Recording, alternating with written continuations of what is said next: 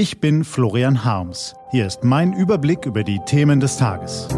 T-Online Tagesanbruch. Was heute wichtig ist. Montag, 7. Dezember 2020. Gemeinsame Sache mit der AfD. Warum die CDU genau das nicht machen darf. Geschrieben von Sven Böll, gelesen von Lukas Schmidt-Walz.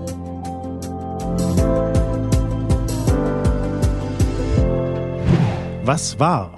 Die Corona-Krise wirkt wie ein Milchglas. Viele Probleme bekommen nicht die Aufmerksamkeit wie in normalen Zeiten, bleiben im Ungefähren und wirken deshalb weniger wichtig. Das lässt sich etwa an den Ereignissen in Magdeburg in den vergangenen Tagen studieren. Die Koalition aus CDU, SPD und Grünen in Sachsen-Anhalt steht offiziell wegen eines Streits um die Erhöhung der Rundfunkgebühr auf der Kippe in der Realität aber wohl eher wegen eines Machtkampfs in der dortigen CDU. Ob Ministerpräsident Rainer Haselhoff diesen durch den Rausschmiss seines Konkurrenten Holger Stahl aus dem Kabinett für sich entscheiden konnte, ist fraglich.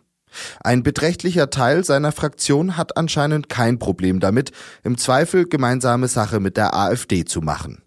Natürlich wird darüber berichtet, doch angesichts der Dominanz der Corona-Krise geht das Thema etwas unter.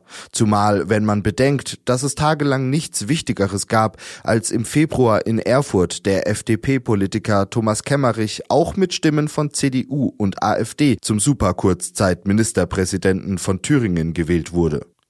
Der liberale Bundesvorsitzende Christian Lindner ist seither beschädigt. CDU-Chefin Annegret Kramp-Karrenbauer kündigte sogar ihren Rückzug an.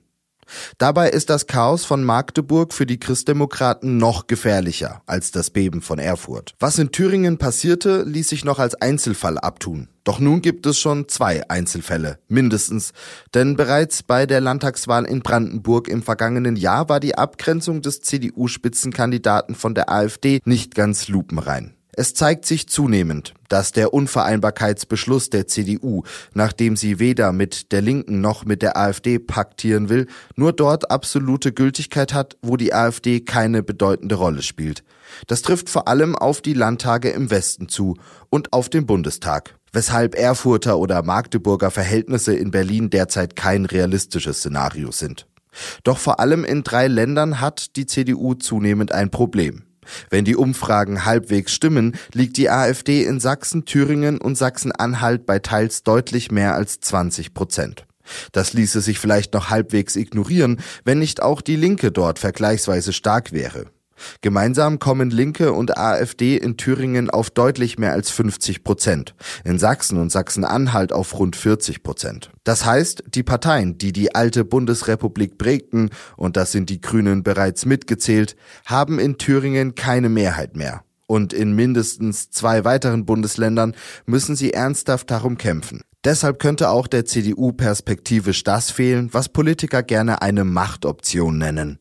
Trotzdem gibt es für die Partei keine Alternative dazu, alles dafür zu tun, dass die Brandmauer gegen die AfD nicht bröckelt. Die AfD ist zu beträchtlichen Teilen rechtsradikal und versucht das parlamentarische System lächerlich zu machen, wo sie nur kann. Eine Partei, deren ehemaliger Sprecher eingesteht, je schlechter es Deutschland geht, desto besser für die AfD, kann für die CDU kein Partner sein. Denn zum christdemokratischen Markenkern gehören Stabilität und Wohlstand. Niemand sollte Experimente durchführen, die etwa versuchen, die AfD einzuhegen. Nicht einmal unter Laborbedingungen in einem nicht sonderlich großen Bundesland. Was steht an? Die T-Online-Redaktion blickt für Sie heute unter anderem auf diese Themen. Es ist immer noch unklar, wie die künftigen Beziehungen zwischen der EU und Großbritannien aussehen.